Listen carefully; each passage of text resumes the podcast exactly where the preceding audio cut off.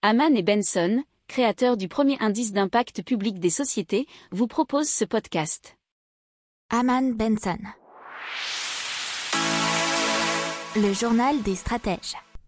On continue avec Warm Generation qui recycle donc les plastiques grâce à des verres. Ils ont remporté le concours en ligne Green Nathan du Rotary Green Startup et c'est Warm Generation qui sont basés à Florange en Moselle en France et ils souhaitent se lancer donc dans ce projet de ferme d'insectes capable de recycler naturellement les plastiques. Alors ils vont utiliser des verres de farine appelés les ténébrions qui se nourrissent entièrement de plastique et peuvent biodégrader sainement des tonnes de sous-produits alimentaires et plastiques comme le polystyrène. C'est dans un article d'usine nouvelle.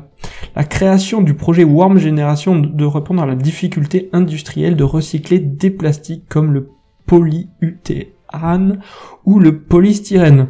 Le projet Warm Generation consiste donc à utiliser ces verres de farine et donc à biodégrader par ingestion les deux tiers de ces plastiques.